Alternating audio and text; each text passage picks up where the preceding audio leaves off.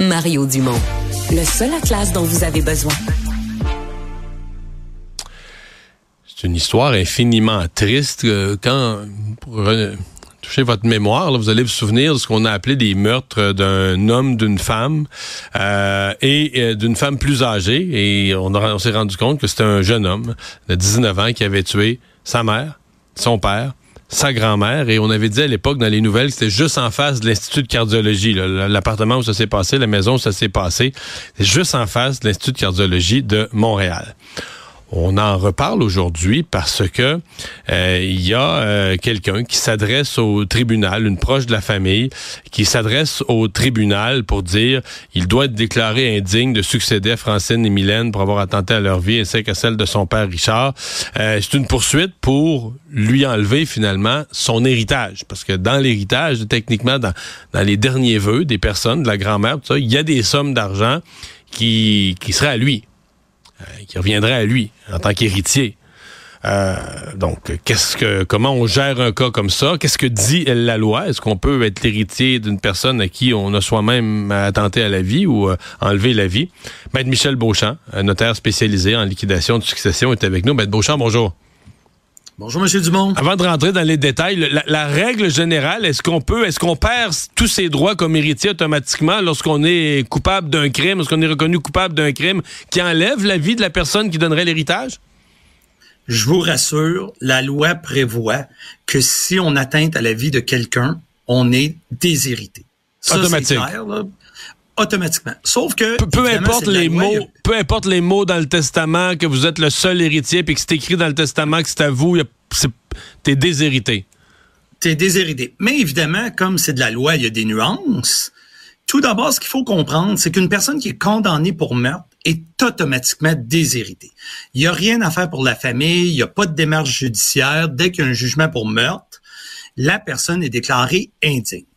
Le problème, c'est lorsqu'on se retrouve en présence qu'on n'a pas de jugement pour meurtre. On se rappellera quelques, v'là quelques années, une personne, au lieu d'être trouvée coupable pour meurtre, il y avait eu une entente entre la couronne et la défense à l'effet que la personne était pour plaider coupable pour homicide involontaire. Ça, c'est pas Comme meurtre. elle n'a pas au, été- au- au sens de l'héritage, c'est plus un meurtre, là. Voilà. Alors là, c'est la deuxième cause d'indignité prévue au Code civil, mais il faut qu'elle soit démontrée devant le tribunal. C'est ce qu'on appelle être déclaré indigne pour avoir eu un comportement hautement répréhensible envers le défunt. Mais comme vous dites, ça, c'est pas le même automatisme. Donc, meurtre premier, meurtre deuxième, meurtre premier degré, meurtre deuxième degré, c'est un meurtre. Homicide involontaire, on entre dans une autre catégorie. Et dans ce cas-ci, euh, l'individu en question, bon, est-ce qu'il n'est pas encore jugé, là? hein? À ce que j'ai compris de l'article, euh, il n'est pas encore jugé. Les procédures criminelles ne sont pas terminées. Donc là, quelqu'un inscrit une démarche au civil cette fois-ci pour préparer ce scénario-là, dans le fond, pour euh, se prémunir contre un scénario où il serait accusé d'homicide involontaire. Ce que je comprends bien? Eh, Exactement, sans pouvoir parler de cette cause-là directement, parce qu'évidemment, elle est devant les tribunaux.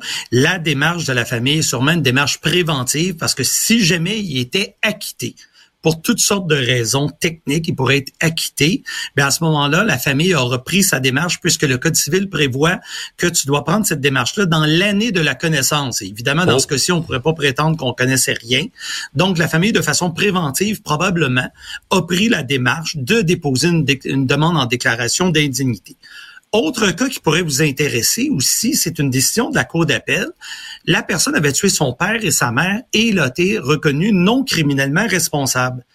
Et la Cour d'appel a déclaré que cette personne-là pouvait hériter parce qu'elle n'avait pas la capacité juridique de comprendre le geste qu'elle posait. Donc, elle n'avait pas la capacité juridique d'être indigne. Oh, OK. Donc, non criminellement responsable, ça, ça nous amène dans sur des troubles mentaux ou autres, ça nous amène sur un autre euh, sur un autre terrain.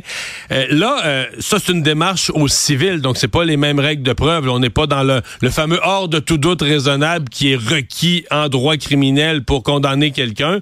On n'a pas la même règle de preuve au civil. Non, on est dans la prépondérance de preuves. On doit démontrer que l'héritier a eu un comportement hautement répréhensible. Et là, ici, on parle de meurtre, on parle de tentative de meurtre, mais vous savez que dans la vie de tous les jours, il peut y avoir d'autres comportements hautement répréhensibles. Exemple, la personne qui aurait fraudé la défunte pendant son, euh, sa vie. Vous savez, un mauvais administrateur, quelqu'un qui a une procuration, là, puis il se paye la traite avec l'argent de la personne, la personne décède, elle était héritière, on pourrait la faire déclarer indigne vu son comportement hautement répréhensible. Alors, c'est pas juste le une comportement physique, oui, je comprends. Le comportement hautement répréhensible pourrait être autre chose que de la violence physique. Là. Ça pourrait aussi être de, la, des, des, des, fraudes ou de l'administration douteuse des biens de la, de la personne. Exactement. Puis ça peut être aussi des sévices psychologiques. Ça peut être une, une, un ensemble de facteurs qui font que ton comportement était hautement répréhensible. Et je trouve intéressant que vous l'ayez précisé. C'est pas une cour criminelle. C'est pas hors de tout doute raisonnable. Hmm. Quand la cour regarde, parce que là, ça prend au, civil, ça prend un requérant. Donc quelqu'un va faire la requête, va déposer, va soumettre au tribunal la requête pour dire ben là, euh, Joe Blow là, euh, il y a eu un comportement répréhensible et il devrait être déshérité, mais je présume que souvent, tu sais, c'est pas un voisin pas concerné par tout qui va se lancer dans une démarche comme ça. C'est une tierce personne qui est proche, qui est dans la famille et qui pourrait avoir un intérêt financier direct à dire, regarde, c'est pas si t'es deux, un frère et une sœur dans une famille, si tu fais déshériter l'autre pour son comportement, c'est toi qui ramasses tout le magot. Comment la, justice traite ça, le fait de dire, OK, moi, on me soumet une espèce de preuve de comportement euh, qui était pas qui était pas acceptable, qui était répréhensible, mais l'autre partie est intéressée aussi parce que c'est lui qui ramasse la galette, là, qui ramasse tout. Euh. Puis effectivement, parce que pour pouvoir déposer cette demande-là, ça prend un intérêt. Puis pour avoir un intérêt, il faut que tu sois l'autre héritier ou la personne qui va ben, bénéficier de la déclaration d'indignité. Sauf qu'évidemment, le tribunal, à titre d'impartial, doit regarder l'ensemble de la preuve. Et même les tribunaux ont dit que le fait d'avoir mal administré, vous savez, un cabochon qui administre, là, c'est pas un comportement répréhensible. Il faut qu'il y ait eu l'intention d'avoir ce comportement. De voler, de frauder, je comprends. De voler ou de frauder. L'incompétence, c'est pas, euh, c'est pas un crime. L'incompétence n'est pas pénalisée et le testateur qui aurait choisi un mauvais mandataire, qu'est-ce que vous voulez? Ça a été son choix. Eh bien, une histoire, euh, une histoire à, suivre euh, qu'on va, que vous nous avez éclairé pour mieux suivre dans l'avenir. Maître Beauchamp, merci beaucoup. Merci Michel Beauchamp, notaire spécialisé en liquidation de succession.